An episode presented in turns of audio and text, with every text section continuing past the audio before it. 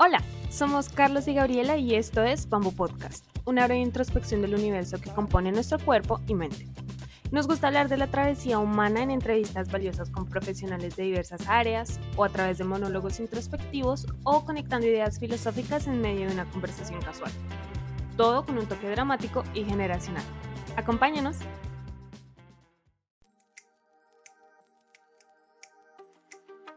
Hey, ¿cómo están? Mi nombre es Carlos Pardo y esto es Bamboo Podcast. Seguimos hablando de las herramientas esenciales para la vida y el trabajo y en este episodio titulado Somos lo que comemos, consejos para nutrirnos mejor, vamos a abordar diferentes matices de la nutrición. Para esto he invitado a una gran profesional que, confesar, me ayudó a salir de una mini crisis digestiva y que además me ayudó a comprender mejor el tema de la alimentación.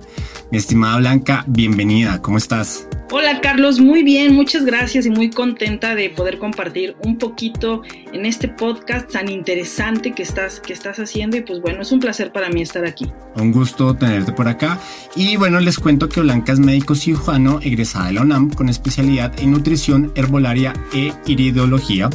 Es practicante de la sabiduría cabalística enfocada en la salud y la espiritualidad. Además, es practicante de artes marciales, fútbol americano y ciclismo. Como pueden ver, Blanca es bastante polifacética y creo que eso pues va a estar muy interesante porque nos compartirá ideas muy valiosas sobre este tema de, la nutrición.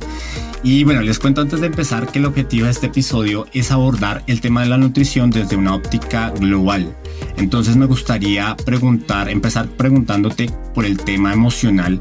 Eh, ¿Cómo puede llevarnos una mala alimentación a sufrir de depresión o ansiedad? Porque a veces creo que simplemente comemos por comer y no creemos que eso tiene un impacto en lo que, en lo que somos y en lo que sentimos. Ok, mira, a mí me gustaría partir eh, contestándote o enfocando esto. Yo como médico, aunque mis tratamientos son a base de nutrición y herbolaria, yo como médico no puedo dejar de ver al paciente de forma integral. Entonces siempre he dicho que el pilar de la salud es un perfecto equilibrio entre la esfera biopsicosocial, ¿no? Y evidentemente esto implica que debe de haber un equilibrio entre la parte física, que en este caso podríamos pensar en la parte nutricional, la parte psicológica y la parte social o espiritual. Entonces, una esfera influye de manera positiva o negativa con todas las demás, están interconectadas. Entonces, evidentemente, tu salud va a depender de cómo te sientes, de lo que piensas y sobre todo de lo que comes. Somos lo que comemos, somos lo que pensamos y somos lo que sentimos. Entonces, evidentemente, cuando hay un problema emocional, eh, llamado depresión o ansiedad, la mayoría de la gente lo podría catalogar en el área, en el área psicológica. Sin embargo, está eh, eh, de más sabido que, por ejemplo, los neurotransmisores que nuestro, eh, nuestro cuerpo, nuestro sistema nervioso genera en estados de depresión, generan una transformación metabólica que inhibe, por ejemplo, la producción de dopamina, de serotonina, que son las hormonas de la felicidad. Y estas hormonas, la producción de ellas está influida directamente por la cantidad de minerales que se encuentran en nuestra dieta, por la presencia del omega 3, por la presencia de aminoácidos esenciales, entonces evidentemente lo que comes siempre va a influir en tu psicología para bien o para mal. Me gustó esa parte que decías que es un enfoque holístico, o sea, es un enfoque integral. En tanto, si no comemos bien o comemos pura basura y si nos sentimos mal, pues creemos que esa es la causa psicológica meramente, ¿no? Y eso es erróneo. Exactamente, exactamente. Así como mi comida va a influir en mi estado emocional, mi estado emocional va a influir en la comida, ¿no? Y es por eso también que de repente existen ciertas adicciones a los alimentos chatarra, principalmente a los azúcares, porque sí, la parte del azúcar refinado de los alimentos procesados genera una adicción fisiológica, pero también generan una adicción psicológica. Entonces ya es un componente eh, combinado de doble adicción. Entonces, aunque a veces cures la, física, está la psicológica y curas la psicológica y está la física. Por eso siempre debemos de trabajar de un punto de vista holístico integral, que para mí eso es la base de todo tratamiento que, que, te pueda generar resultados importantes. Sí, sí, sí, sí. Ahorita vamos a retomar el tema del, del azúcar y de la adicción, que tenemos al, respecto y, y, entrando en, en, otra esfera, porque tal vez es otra relación que no vinculamos o no es tan evidente, porque simplemente pues creemos que es un tema psicológico y ya, y es el tema del desempeño sexual y lo que comemos. ¿Es cierto que hay un vínculo entre estas dos cosas o es solamente un mito, un tema mental o genético? No, por supuesto que lo hay, por supuesto que lo hay. Mira, te la voy a poner súper sencilla. Las hormonas sexuales se componen eh, físicamente a raíz de lo que es, por ejemplo, la presencia de colesterol y la presencia de minerales como el zinc. Entonces, cuando tú tienes una deficiencia nutricional del mineral tan importante como el zinc, o si tienes desequilibrio entre tu colesterol bueno y tu colesterol malo, tus hormonas sexuales no se van a eh, a, formar de manera adecuada en tu organismo, especialmente en los hombres en los testículos y en las mujeres en, en los ovarios, ¿no? Entonces, esta deficiencia en la, a la hora de formarse o el simple hecho, la calidad de la hormona que tu cuerpo va a producir, no va a ser de una calidad adecuada que si consumieras suficientes nutrientes para, para, para llevar a cabo la función de metabolizar estas hormonas. Entonces, en el momento en el que un hombre tiene una baja de testosterona o en el que una mujer hay altibajos anormales en la producción de estrógenos y progesterona, esto repercute de manera directa en la sexualidad, en el líbido, en el deseo. Si a eso le agregas la parte psicológica, bueno, ya, ya es punto y aparte, pero te digo, la parte nutricional está influida de manera directa, ni siquiera indirecta, está influida de manera directa en tu desempeño sexual. Si tú incluyes en tu alimentación nutrientes, por ejemplo, semillas que son altísimas en minerales, que tienen eh, ácidos grasos buenos, ácidos grasos esenciales. Si lo combinas con una buena alimentación rica en ensaladas, rica en fibra, rica en enzimas, rica, eh, eh, carbohidratos, sobre todo carbohidratos de buena calidad, grasas buenas provenientes de, fuentes animales, créeme que la producción y la función hormonal que va a tener tu cuerpo va a ser óptima. En el tema de los hombres también es un tema, uff, wow, ¿no? Porque, por ejemplo, con el, eh, eh, lo más común que llega a suceder eh, en los hombres, pues es a veces esa dificultad para lograr erecciones firmes y de una duración óptima para ellos. Y eso también, por ejemplo, está influido por los hábitos alimenticios y estilo de vida que suelen llevar los hombres. Si hay tabaquismo, si hay sedentarismo, olvídate, la circulación se ve altamente atrofiada y es muy difícil para un hombre tener un desempeño sexual en una edad avanzada. Y si a eso le agregas la mala alimentación, que de hecho muchas veces en los hombres es todavía más común el consumo de grasas saturadas, el consumo de alimentación chatarra, porque pues tienden a, como proveedores, a veces pasan más, tiempo en la calle, a veces es más difícil el acceso a la buena alimentación eh, eh, en un hombre que trabaja, que tiene que pasar mucho tiempo fuera de casa. Entonces, estos pequeños altibajos a lo largo del tiempo, súmalo durante 40 o 50 años de manera ininterrumpida, evidentemente al final del día el metabolismo funciona a duras penas, ¿no? Nutrientes, pues los nutrientes que hay en su cuerpo son de mala calidad, hechos de carnitas, hechos de los tacos de guisado saliendo del metro, hechos de las papitas que se encontraron en el camino porque no tuvieron tiempo de sentarse a comer, de, acudir a un lugar adecuado para comer o incluso ni siquiera les dio tiempo de llevarse comida desde su casa, ¿no?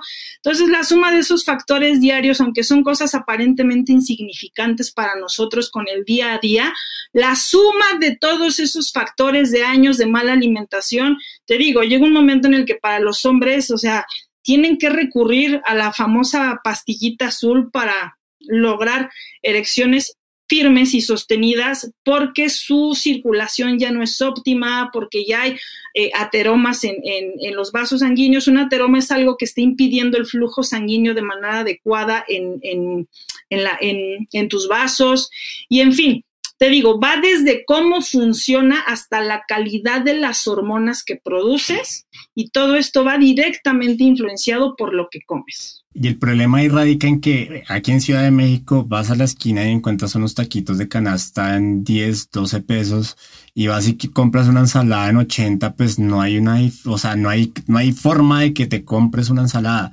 También yo creo que estamos muy, aunque bueno, eso es un tema tal vez histórico, cultural, gastronómico, no sé, pero tal vez la reflexión es como, bueno, pues si quieres tener un buen desempeño sexual, en el caso de los, de los hombres, bueno, y de las mujeres también, pero creo que en los hombres es más sensible, eh, pues sí hay que tener en cuenta esas cosas en, el tema de la alimentación, o sea, porque, pero lo que decía ahorita, si, si uno quiere tener una vida sexual plena, pues hay que hacer lo que tú eh, estás mencionando ahorita. O sea, tal vez, claro, el trabajo, las circunstancias, pues hacen, dificultan ese, esos procesos, pero de cualquier forma, pues hay que apostarle a eso, porque si no, o sea, yo, yo soy de la idea, bueno, no está mal comer mal un momento, pero no puedes comer, comer mal siempre. O sea, tampoco se vale eso, ¿no? O sea, hay, hay momentos donde sí, está bien, pero no siempre, porque si no, además que yo creo que eso está económicamente es hay que revisarlo de esa manera, porque el hecho de, ah, de gastar poquito ahora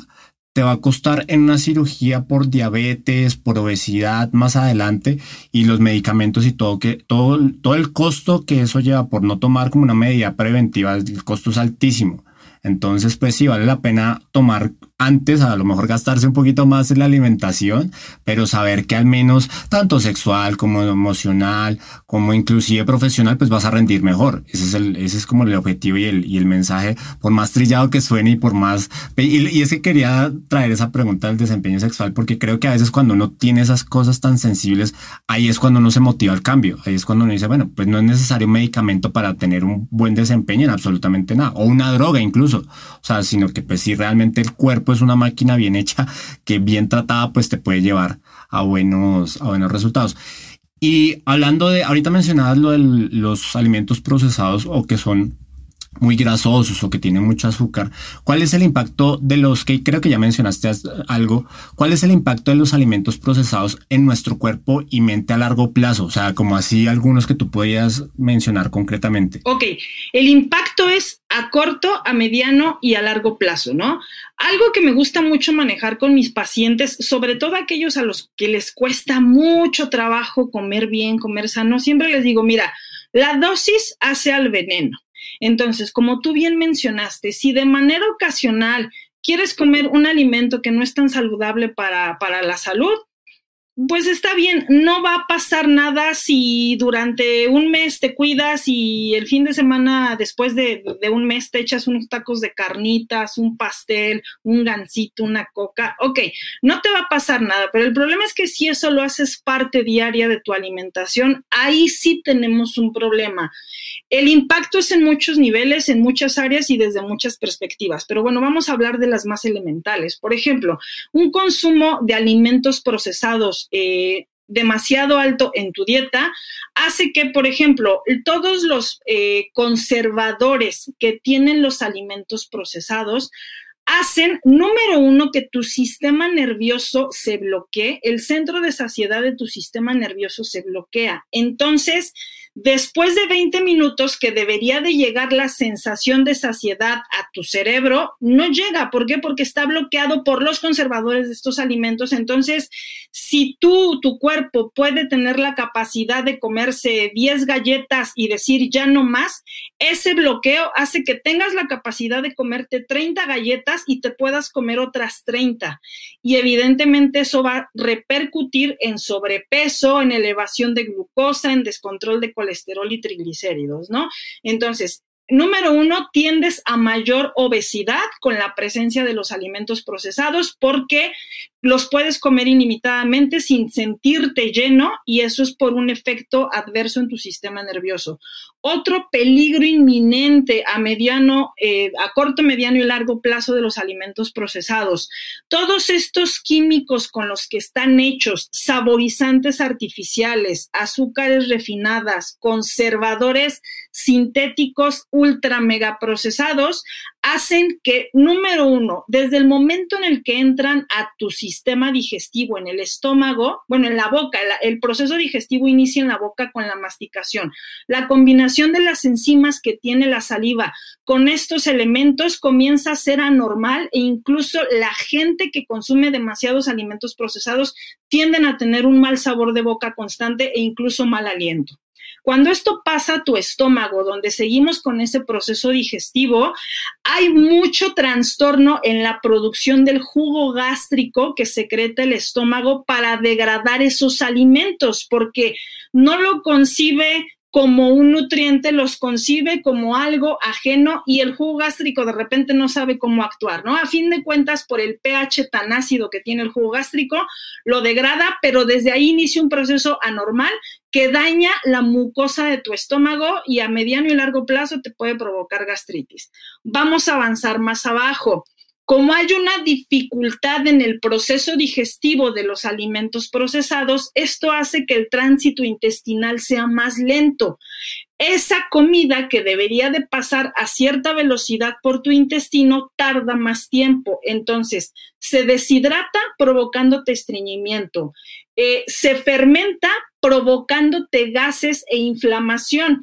Y a largo plazo, una vez que todos esos pseudonutrientes y toxinas y químicos se absorben por el, por el intestino, se incorporan a tu torrente sanguíneo, no te estás nutriendo de manera adecuada y aparte cuando todo eso es metabolizado por tu hígado, tu hígado prácticamente es eh, eh, uno de los órganos más importantes de la digestión porque tu hígado se encarga literal de, de, ser como un inspector que dice, a ver, ¿qué es esto? ¿Esto sirve? ¿No sirve? ¿Esto cómo lo degrado? ¿Esto para dónde lo mando? ¿Esto lo desecho? ¿Esto no lo desecho? Entonces esa máquina tan importante que es tu hígado con tanto alimento procesado se empieza a congestionar, se empieza a congestionar, se empieza a congestionar y de un de repente, chin, ya tenemos algo que es hígado graso, también conocido como esteatosis hepática, por toda esa dificultad de procesar los alimentos a nivel hepático. De ahí se empiezan a alterar todos nuestros niveles sanguíneos. El equilibrio de la producción entre colesterol, triglicéridos también se ve alterado. Yo hace ratito te mencionaba, la salud sexual está altamente influenciada por tus alimentos. ¿Por qué? Porque te decía también que para, para, eh, para crear estrógenos o, testosterona necesitamos del colesterol. Entonces el colesterol debe de estar equilibrado, ni muy abajo ni muy arriba. Y la producción del colesterol está influenciada por cómo trabaja el hígado. Entonces, a gran escala ese es el impacto tan importante que tiene el alto consumo de alimentos procesados en tu dieta. Entonces, Vuelvo a lo mismo, a lo que dijimos hace ratito, la dosis hace al veneno. Si tú consumes procesados de manera ocasional, pues no hay problema. Eso no, no va a hacer que se genere un trastorno en, tu, en todos tus procesos digestivos y metabólicos, pero si tú eso lo haces parte de tu rutina diaria, todo lo que te acabo de explicar va a suceder diario en tu cuerpo y va a llegar un momento en el que tu cuerpo va a colapsar y sí o sí vas a necesitar cambiar tu alimentación. Ok, ok, ya quedé asustado. quedé asustado de, de, todas las cosas que pueden pasar por una mala alimentación. Exacto. Y, y en realidad, Carlos, si te das cuenta, esto es la cosa más, ni siquiera a veces es como necesario estudiar medicina, sino simplemente ser un poquito conscientes de qué está pasando dentro de nuestro cuerpo. Entonces, todo lo que te acabo de describir es algo completamente lógico es algo que si te pones a analizarlo, es algo lógico, es algo lógico que sabemos que va a pasar en mi cuerpo si yo no cambio mi alimentación, ¿no? Pero pues como que nos hacemos de oídos sordos, como que pues las papitas y los pastelitos son tan ricos que bueno, nos pueden provocar sordera temporal, ¿no? Pero pues es algo que tarde o temprano el cuerpo nos va a pasar la factura. Y tú dijiste algo importantísimo hace rato, a veces comer bien pareciera eh, un gasto, pero en realidad es una inversión. Fuera de lo que es el seguro social o el servicio de salud público, eh, el simple hecho de que tú tengas que faltar a tu trabajo porque tienes que acudir a una consulta médica, aunque sea del seguro que no te está cobrando nada, ya está repercutiendo en tu economía. Y no nada más ese día no cobraste, sino que aparte vas a gastar en pasajes, vas a gastar en a ver qué comes mientras esperas, porque evidentemente eres la ficha 31 de 50. Este, o sea, la salud, eh, cuidar tu salud, hacer medicina preventiva es una inversión. Cualquier persona que diga lo contrario es porque tal vez nunca ha estado enfermo, pero en el momento en el que carecen de la salud es cuando aprendemos a valorar eh, lo, lo importante que es. Sí, nos tiene que llegar una crisis fuerte en algún órgano digestivo para que nosotros recapacitemos. Y, bueno, pues yo tú conociste mi historia y, les cuento así, así muy rápido. A mí me pasó así, así tal cual. Yo me descuidé muchísimo tiempo y, tuve que aprender a las malas. O sea, y bueno, tampoco considero que, que, que coma tan, tan mal pero ya tenía una precondición genética que pues iba a determinar lo que, lo que estaba pasando. Entonces, eh, complementando un poco lo que dices, a mí lo que me pasó, tuve, soy, tengo intestino irritable y entonces el síntoma que tuve fue un dolor abdominal muy fuerte y cuando fui al hospital la primera valoración que se hizo eh, fue que probablemente tenía piedras y en el riñón. Entonces, pues, o sea, que a ti te digan piedras en el riñón estando joven, obviamente, 34 años, pues sí es un poquito conflictivo porque, pues, tú dices, eh, finalmente no fue eso, afortunadamente solo fue intestino irritable, pero tener ese tema o tener esa advertencia, esa red flag tan temprano de decirte, oye, no fue esto ahorita, pero más adelante sí lo puede ser. Creo que eso lo motiva al cambio a uno sí o sí. Y, y, menciono esto porque no es necesario llegar hasta allá, ¿no? O sea, no es necesario llegar hasta el punto donde pues ya tengas la cosa ahí encima y no puedes hacer nada. Y, y lo que decías es cierto. Entonces, pues ahorita estás enferma, pierdes tiempo, eh, no puedes sacar las cosas adelante y eso al final es un, un gasto de tiempo y de, de, dinero que se va reflejado en algún momento por tu salud, porque simplemente decidiste comerte algo ahorita y no hacer un paro en el camino, un alto en el camino y decir, bueno, me voy a alimentar un poquito mejor. Y bueno, siguiendo con, con este tema de, del azúcar y, de la comida chatarra, que fue algo que mencionaste al, al, principio, ¿por qué amamos tanto a estos dos? ¿Por qué nos encanta y por qué nos volvemos adictos a, adictos a esto? Híjole, pues mira, se va a oír muy fuerte lo que te voy a decir, pero desafortunadamente el azúcar y la comida chatarra actúan literalmente como una droga dentro de tu cuerpo en tu cuerpo, en todo tu cuerpo y hablando específicamente del sistema nervioso, existen ciertos neurotransmisores que según eh, los alimentos e incluso los estados emocionales que nosotros tenemos, se van eh, volviendo más eh, vamos, amplían los neurotransmisores y los receptores de estos neurotransmisores según el azúcar, según la comida chatarra. Entonces, en el momento en el que tú introduces grandes cantidades de azúcares refinados a tu cuerpo o de comida chatarra, todos los receptores celulares de tu cuerpo se vuelven más afín a este producto. Entonces, cada vez necesita, y obviamente el azúcar pues te produce un estado de euforia, te, produce una energía pasajera relativa que te hace sentir bien, que te hace sentir feliz e influye en los neurotransmisores de las emociones también. Entonces, en el momento en el que tú consumes azúcar, para que se entienda, en tus células hay cinco neurotransmisores, cinco receptores para el azúcar. Después de comer un bocado altamente azucarado, aumentaron a, 10 neurotrans a, 6 neurotransmisores. Y vuelves a comer otra comida chatarra y aumentaron a 7 receptores. Y vuelves a comer otra comida chatarra y así, conforme tú consumes más alimentos azucarados, los receptores celulares se van volviendo cada vez más grandes y más afines a ese producto. Entonces, ya llega un momento en el que tu célula hay 20 receptores para el azúcar, ¿no? Y solamente uno para las proteínas. Entonces, de repente tú le quitas el azúcar a tu cuerpo con células de 20 receptores para el azúcar, ¿tú qué crees que va a pasar en tu cuerpo? Literal como si a un drogadicto le quitas la droga, va a entrar en un estado de ansiedad, va a estar en, entrar en un estado de sudoración y lo único que quiere es consumir azúcar. Te digo, la comida chatarra y el azúcar se comportan como una droga adictiva a tu cuerpo, donde cada vez necesitas incluso más cantidades para sentir el mismo sabor o la misma emoción o el mismo efecto. Y por ejemplo, déjame comentarte algo súper súper importante dentro de este proceso. Es muy común que en la comida procesada encontremos colorantes como el rojo 40, como el amarillo, como el naranja. Ok, Estos colorantes tienen una estructura química celular, perdón, similar a la cocaína.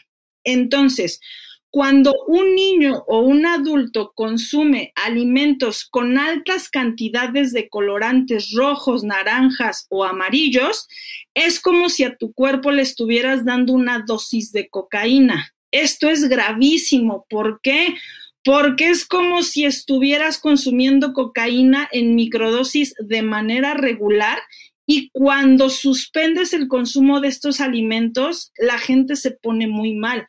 Tienen episodios de ansiedad, de neurosis y esto lo grave es que, por ejemplo, los niños, las papitas y los dulces y todo este tipo de alimento chatarra que va dirigido a la población infantil, lleno de colores, lleno de personajes, lleno de eh, sabores y, y, de sensaciones al paladar bastante llamativas y bastante excitantes para un niño. Por eso es que hoy en día la población infantil tiene tantos problemas por trastornos por déficit de atención e hiperactividad. O sea, eso es algo que eh, al paso de los años, desde que iniciaron, desde que inició el siglo, se ha dado cada vez más. La tasa de niños con trastorno por déficit de atención y ansiedad cada año casi se duplica. Y todo esto por el consumo de los alimentos chatarra que le generan ansiedad al niño porque es como si le estuviéramos administrando cocaína a un niño.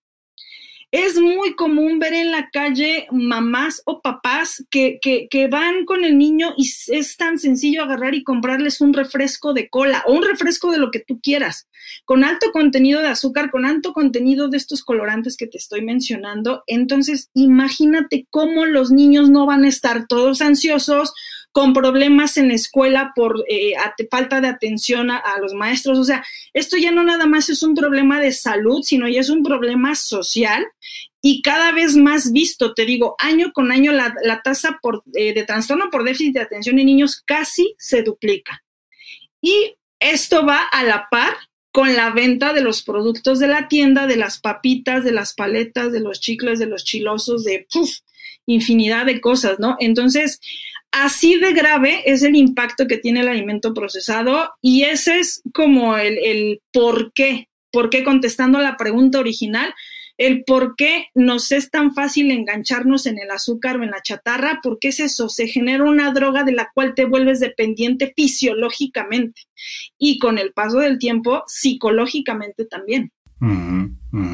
Sí, porque no, no hay forma, no hay forma de que puedas alimentarte mal y sentirte bien y por más prisa, por más situación de, la ciudad, de lo, que, de lo que sea, pues tampoco se, volvemos al punto, o sea, tampoco puedes arriesgar tan, tanto por tampoco, ¿no? Porque uno va a un Oxxo y el 70% de los alimentos que hay son chatarra, o sea, la mayoría es comida chatarra, es algo muy bien pensado, algo muy bien hecho para volver adicta a la gente y a, mí me aterraba una vez que iba en el, en el metro, una señora iba con, con su niño como de uno o dos años y con su coquita. Y decía, o sea, no, no puede ser, ¿cómo, cómo va a crecer ese, ese niño? Y entonces, y eso se vuelve se vuelve más grave, se vuelve escalable porque entonces se vuelve más ansiosos. Eso del, de la atención, eso no, no lo sabía. Y entonces se van por la otra, por otra droga, porque entonces si el niño sufre de, de, TDAH o lo que sea, entonces busquémosle un medicamento que le supla eso. Entonces es la droga, el medicamento y el, el círculo vicioso, ¿no? Exactamente, y te digo, por eso te decía hace ratito, todas las esferas se influencian de manera directa e indirecta con las demás, ¿no? Entonces, a nivel eh, eh, fisiológico, llega un momento en el que eso ya te crea problemas incluso a nivel social y a nivel social lo tienes que controlar y es cuando llevas al niño al psicólogo, al psiquiatra y les empiezan a dar el ritalin o les empiezan a dar medicamentos para bajar esa hiperactividad, pero es entonces cuando el niño se pone del otro lado de la moneda y entonces se vuelve casi antisocial, aletargado, somnoliento, sin energía, todo el tiempo quiere estar en el celular y pues evidentemente eso también lo limita a que pueda interactuar de manera saludable con el resto de sus compañeros, con la sociedad con su familia, con sus padres. Entonces se empieza a volver cada vez más compleja la situación y desafortunadamente hoy en día estamos en una bola de nieve que se vuelve cada vez más grande y más grande y más grande respecto a eso. Hay muchos padres que sí hacen conciencia de esa situación, pero hay padres que dicen, pues sí, pero pues es más fácil esto, ¿no? Pues sí, pues es más fácil otro. Ahorita me, recordaste una anécdota que yo tuve hace algunos años en, consulta. Llevan dos padres eh, a su niña de ocho años. Imagínate una, una, niña de ocho años con 70 kilos de peso. O sea, era una, niñota, ¿no? Enorme, de ocho años. Entonces, llegan a consulta los papis, se sientan y me empiezan a dar las quejas de la niña. No, doctora, es que fíjese que cuando vamos a cenar, la niña se pide 10 eh, tacos y luego quiere su coca y luego quiere sus papitas y luego quiere su leche con chocolate. Entonces, yo me, lo que le hice, la pregunta que los, que los mató fue, ¿y quién le compra los tacos a la niña? ¿Y quién le pide la orden de los tacos? ¿Y quién le compró la coca? ¿Y quién le permitió a la niña llegar a esos extremos? Pues los papás.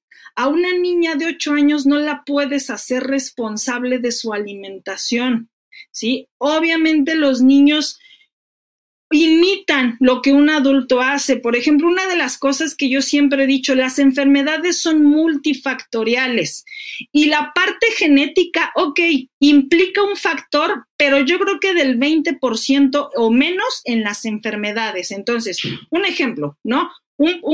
Una persona diabética que tiene padres diabéticos, bueno, ya tenemos un, un 25% de, de un factor. Pero si a ese 25% tú le agregas una mala alimentación, ya tienes un 50%. Si a ese 50% le agregas sedentarismo, ya tienes un 75% de probabilidad. Y si a eso le agregas un estrés crónico, pues obviamente tienes el 100% de probabilidad de padecer una enfermedad. Pero si solamente existe el factor genético y todos tus demás factores los tienes cubiertos, bueno, la incidencia o la posibilidad de que tú presentes una enfermedad es baja. Entonces, en los niños sucede mucho esto. No es que como niños heredemos los genes de nuestros papás, sino que heredamos los hábitos de nuestros papás.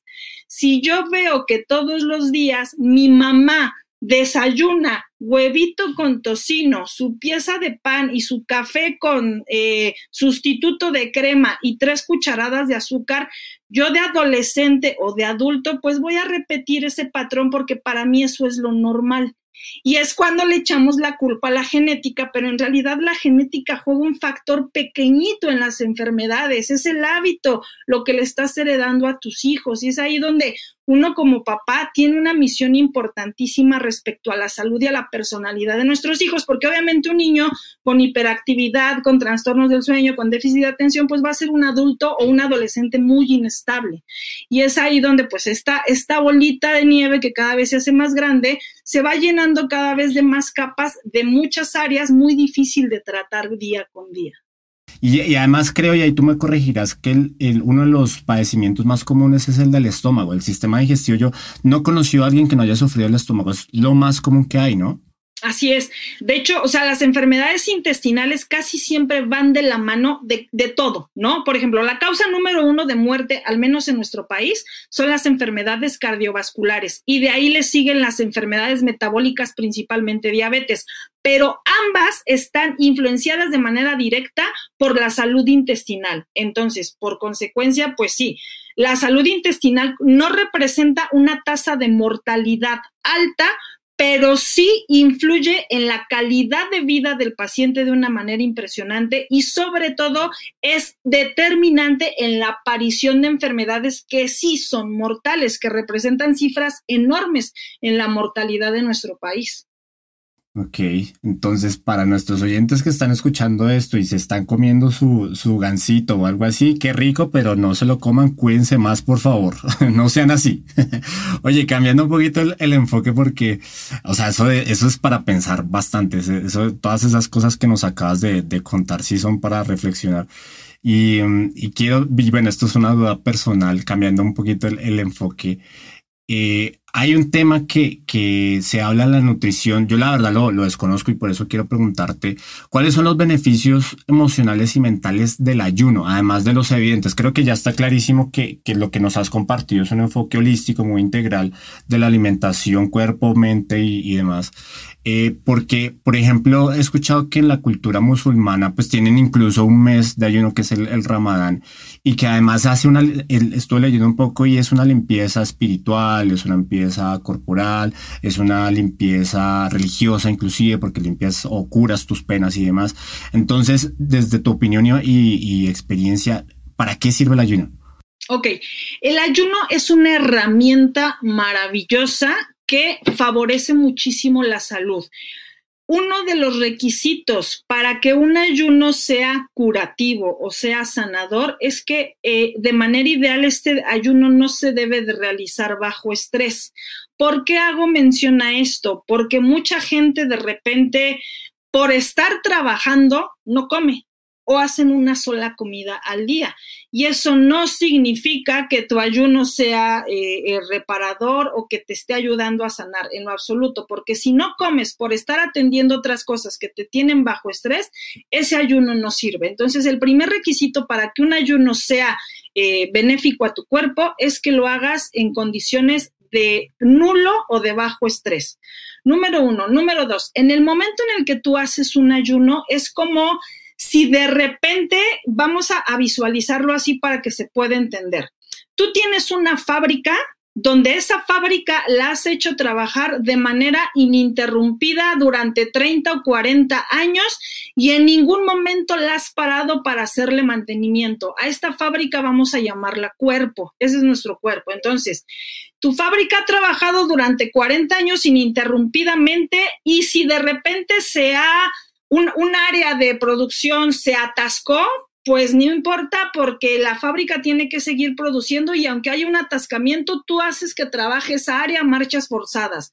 Si de repente se derramó el aceite de otra área, pues no importa, le echas más aceite aunque tengas un charco de aceite ahí, porque esa área no se puede quedar sin trabajo. Entonces, más o menos visualiza tu cuerpo como una fábrica que tiene un atascamiento y un cochinero adentro enorme. Entonces, en el momento en el que tú haces un ayuno, es como, a ver, vamos a parar esa fábrica, toda la gente que trabaja dentro de esa fábrica va a parar y nos vamos a dedicar a limpiarla y a darle mantenimiento. Cuando tú haces un ayuno y dejas de comer, haces que tus células entren en un estado de autofagia. Autofagia significa que esas células se van a autodegradar. Pero como hay un cochinero enorme dentro del metabolismo, lo primero que se van a comer esas células son precisamente toxinas y productos de desecho que tu cuerpo no ha tenido la capacidad de eliminarlos por la orina, por la materia fecal o incluso por la respiración. Entonces, tú paras tu fábrica y tu cuerpo empieza a auto, a autocomerse, pero te digo, lo primero que sucede es que se comen las toxinas y productos de desecho que nos están causando daño. Después de generar un proceso de autofagia, viene el proceso de limpieza. Siempre un ayuno eh, generalmente está acompañado del consumo de agua, de agua natural. Entonces, ya que en tu fábrica barriste todo el cochinero, sale, vamos a echarle cubetadas de agua al piso para limpiarlo porque está acochambrado. Bueno, en tu cuerpo pasa lo mismo. Al momento en el que estás en el proceso de autofagia, y tú comienzas a tomar agua, todo eso que removió la autofagia seguida o hecha por el ayuno, es más fácil de eliminarse a través de la orina. Si tú no hicieras un ayuno y bebes agua, pues así como entra el agua sale y saca poquitos elementos de desecho. Pero en el momento en el que haces un ayuno y empiezas a remover todo, bebes agua e incluso tu orina se vuelve mucho más concentrada porque está sacando todo eso que removió la ausencia de alimento durante determinado periodo de tiempo. Y la cerecita del pastel, porque podríamos aventarnos aquí tres horas hablando del ayuno, la cerecita del pastel. En el momento en el que tú mental, emocional, psicológicamente tienes la capacidad de no comer durante por lo menos 16 horas es entrenar a tu espíritu y a tu fuerza de voluntad para lograr lo que te quieras proponer. Entonces, también por eso es tan importante para muchas culturas eh, orientales el ayuno porque ejercita al espíritu para tener voluntad y para tener fuerza para lograr cualquier cosa que te propongas porque si tienes la capacidad de resistirte ante tu enemigo, ante tu, enemigo más fuerte que es la comida, que la tienes ahí, tengas la capacidad de decirle no, puedes ser capaz de cualquier cosa. Entonces, como lo he dicho siempre y lo dijimos desde un principio, todo está interconectado y todo está influenciado por todas las áreas. Entonces, no nada más el ayuno es una limpieza física, sino es una limpieza espiritual, te empodera y te da fortaleza para lograr muchas cosas. Y creo que es un freno a, los estímulos para tener gratificación inmediata, o sea, que es decir, es parar un momento, decir, bueno, pues voy a dejar de estimularme, de hiperestimularme y voy a, voy a retarme un poco porque siento que no tenemos una sensibilidad para estar incómodos, o sea, no queremos estar incómodos, o sea, queremos comer rápido, o sea, por eso existen las aplicaciones de, de, de tipo Rappi, tipo Uber, porque alimentan, o sea, queremos comer ya y queremos comer rico y queremos estar felices todo el tiempo y creo que eso que nos acabas de contar, el, ayuno, pues nos prepara para decir, bueno, pues no somos simplemente nuestros deseos ni nuestros impulsos, no somos tan animales, por decirlo de alguna manera, sino que somos unos seres un poquito más racionales y un poquito más espirituales incluso. Yo no sabía eso que tú acabas de decir sobre que nos prepara para una trascendencia, para, para, para reducirnos a los, más bien, para, para evitar los deseos mundanos. Eso está muy interesante, está muy bonito. Sí, sí, sí. Y es, e, e, es lo que te digo ahorita, eh, haciendo alusivo a esto, te, una de las herramientas que yo utilizo dentro de mi proceso de sanación hacia los pacientes es la filosofía cabalística. Y la cábala habla justamente de lo que tú acabas de mencionar, ¿no? Cuando tú pones una resistencia entre tu deseo de dar y tu deseo de recibir, creamos luz. Si tú juntas el polo positivo con el negativo, de repente se crea una chispa brillante, pero después de eso viene un momento de oscuridad. ¿A qué podemos llamar una chispa brillante? Chispa brillante, comerme una rebanada de pastel. Chispa brillante, mentarle la suya al que se me metió en el tráfico. Chispa brillante, acabarme una pizza eh, familiar yo solito, ¿no? Son situaciones que por 5, 10, 15 minutos te van a, te vas a sentir muy bien, te vas a sentir altamente gratificado, pero después de que te acabas la pizza, después de que te acabas el pastel, viene un periodo de oscuridad porque nos entra ese cargo de conciencia de decir, chin, estaba a dieta y me dijeron que no comiera pastel y ya me lo comí, ¿no? Entonces, la filosofía cabalística habla de que cuando tú pones una resistencia dentro de ese deseo, en vez de crear una chispa, abres los politos del polo positivo y el polo negativo, generas una resistencia y esa resistencia genera luz. A lo mejor no es una luz tan brillante como cuando juntas los polos y se hace una chispa, pero es una luz duradera que te permite alumbrar el lugar en donde te encuentras y tener una visión más clara de lo que estás haciendo y hacia dónde vas. Y esto aplica en todas las áreas de la vida. Cuando tú pones una resistencia entre tu deseo de gratificación y entre esa... Eh, eh, esa necesidad de sentirte bien a largo plazo, generas iluminación en tu vida que se va a convertir en salud, que se va a convertir en la capacidad de resistirte ante tus deseos como la alimentación y eso nos va a traer prosperidad y nos va a traer salud a largo plazo. Pero sí, sí es un tema bien importante y bien delicado que a veces eh, no somos conscientes de ellos o vivimos tan a la carrera que no nos damos el tiempo para reflexionar sobre esas cosas tan elementales de la vida. Sí, porque creemos que simplemente estamos empoderados a tener lo que queremos cuando lo queramos y a veces no es así y esta idea del ayuno aplica, es, eso que, que nos acabas de contar está muy, muy interesante porque pues sí, si uno realmente quiere un logro, un desarrollo más allá de lo, de lo cotidiano, pues a través de estos retos o a través de estas incomodidades, pues que entre comillas, ¿no? Incomodidades, pues uno puede llegar a algo más y no simplemente andar en, en automático por la vida y, cuestionarse un poquito sobre eso, que finalmente ese, ese creo que es el objetivo de, de esta temporada, pues el, el, tratar de encontrar herramientas que nos ayuden a cuestionarnos y a vivir mejor, que es como la, el objetivo global en general del podcast. Y ah, cerrando un poquito el episodio, me gustaría traer un documental en Netflix. Se ha hecho muy famoso que se llama The Game Changers, que trae a Lewis Hamilton, un montón de, de atletas y gente reconocida. Arnold Schwarzenegger también sale ahí, que han probado una dieta vegetariana. Y, y, pues ha agarrado porque pues ha cuestionado o ha puesto como el tema del vegetarianismo en, en la mesa. Entonces, y bueno, incluso esto va conectado a lo que estamos hablando ahorita, porque el ser vegetariano también es como una decisión, no es una, yo digo que no es una decisión netamente alimenticia ni nutritiva, sino que va un poco más allá, ya cada uno con, con sus creencias. Pero a lo que hoy lo que quisiera preguntarte, porque tú me has contado que, que eres vegetariana casi toda, toda tu vida, eh, ¿Nos podrías contar cuáles serían como las tres razones para probar al menos una, una dieta vegetariana? Ok, mira, no, no soy vegetariana de toda mi vida. De hecho, yo era exageradamente carnívora. Yo sí era de sentarme y acabarme un kilo de bisteces con sus respectivas tortillas y frijoles en una sentada. No, yo soy vegetariana desde hace 16 años. Y antes de eso, yo tuve problemas de salud muy delicados. Para empezar, eh, tenía un problema de obesidad, pesaba 85 kilos. Eh, y no tenía límite con la comida y dentro de lo que más comía era la carne. Entonces, por decisión personal, yo decido hace 16 años dejar la carne. Entonces, como tú bien dices, yo no trato de convencer a nadie de volverse vegetariano o vegetariano, porque aquí va un tema incluso cultural, religioso, implica muchas cosas, pero en mi experiencia personal, ya no como médico, sino como persona que comparte su experiencia, te puedo decir que desde que yo dejé de comer carne, pude donar tres veces sangre. A diferencia de que cuando comía carne, intenté donar sangre para familiares o amigos que necesitaban donadores y siempre mi hemoglobina estaba bajo y como vegetariana lo he hecho ya tres veces.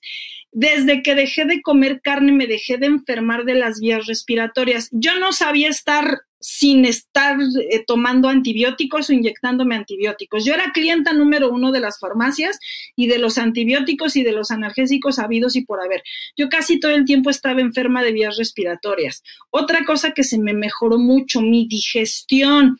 Yo era de las personas que podía pasarme ocho días sin evacuar y mi intestino feliz de la vida. Y cuando lograba hacerlo era obviamente con mucho dolor y con todo lo que implica ir al baño cada ocho días, que si gente que nos está escuchando padece estreñimiento saben de lo que les estoy hablando. Es horrible, ¿no?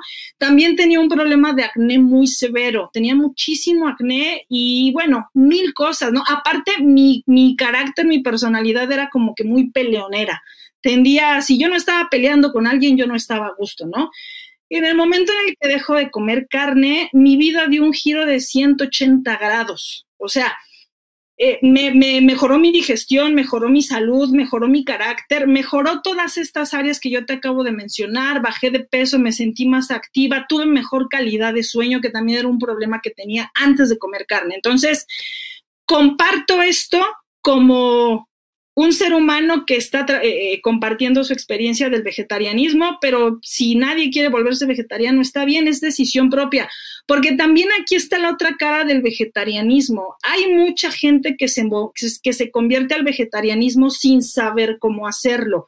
De repente dejan la carne y como se trata nada más de no comer carne, o, ese es el mal concepto del vegetarianismo, creen que nada más es dejar de comer carne y se llenan de pasta, se llenan de gluten, se llenan de harina, se llenan de comida chatarra, se llenan de azúcares. Entonces, en menos de un mes la hemoglobina les baja los suelos, empiezan a tener problemas de anemia, empiezan a tener problemas del sistema nervioso por falta del omega 3 que no fue sustituido de manera adecuada. Y es entonces cuando ese tipo de gente deja mal visto al vegetarianismo. ¿Por qué? Porque creen que ser vegetariano es sinónimo de sentirte mal, de verte amarillo y de tener anemia. Y no, Vegetarianismo no es nada más dejar de comer carne, es aprender a comer, hacer una sustitución adecuada de la proteína animal por proteína vegetal, de incluir más vegetales en su dieta, como lo dice eh, el mismo nombre, de incluir ensaladas, de incluir semillas, de saber cómo sustituir la proteína animal por proteína vegetal.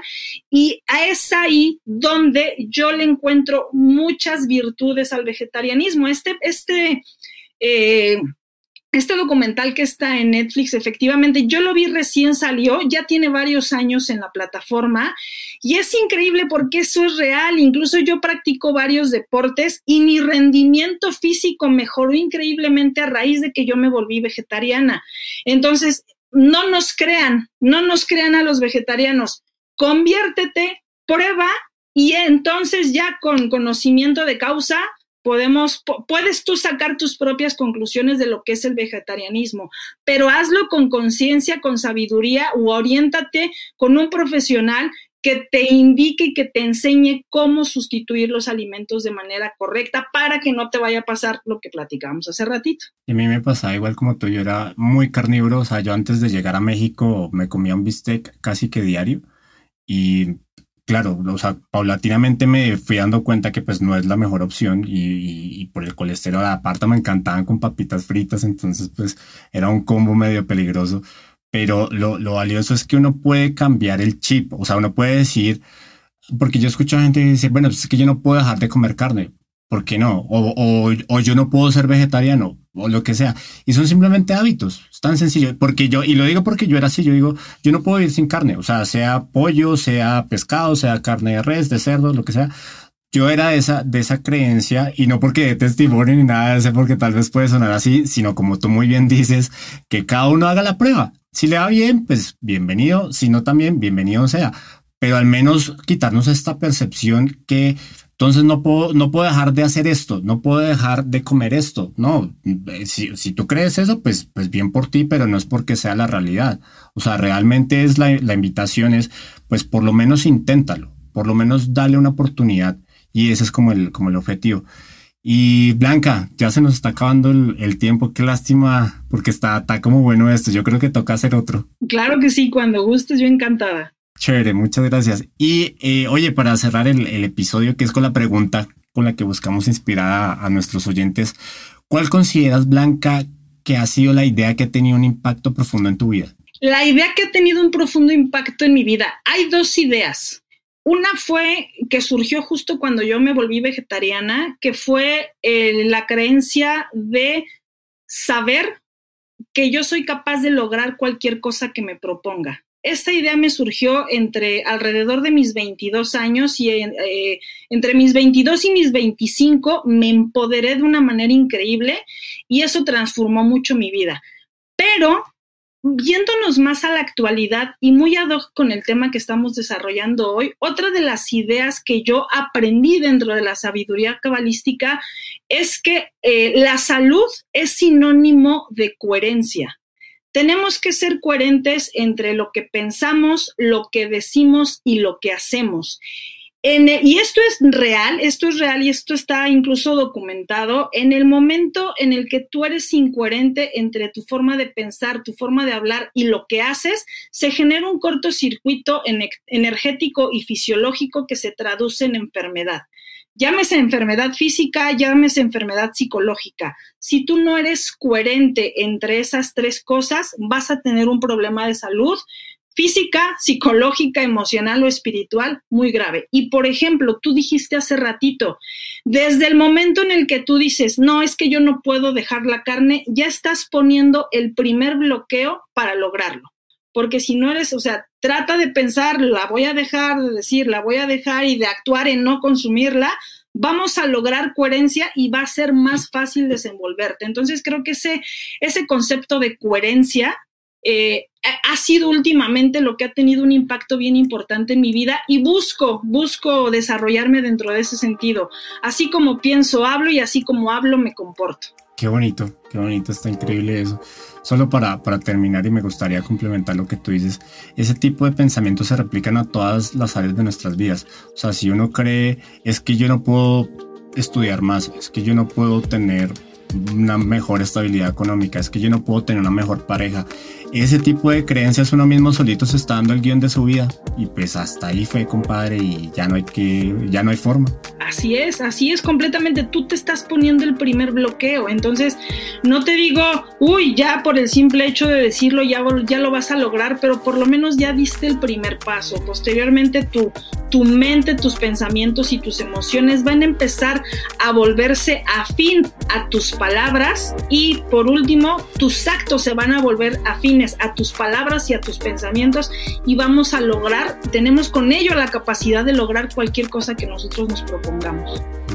Sí, sí, sí, sí, confirmo, estoy totalmente de acuerdo contigo, Blanca, muchas gracias. Oye, eh, ¿cómo te encuentran nuestros oyentes? Ok, pues mira, me encuentras en redes sociales como Blanca Pimentel, tal cual. Blanca Pimentel a secas. También me puedes encontrar, eh, tengo una línea de, de, suplementos alimenticios y tinturas herbolarias que yo les puse el nombre de Cadabra con K, K y H intermedia, K, A, D, A, H, B, R, A.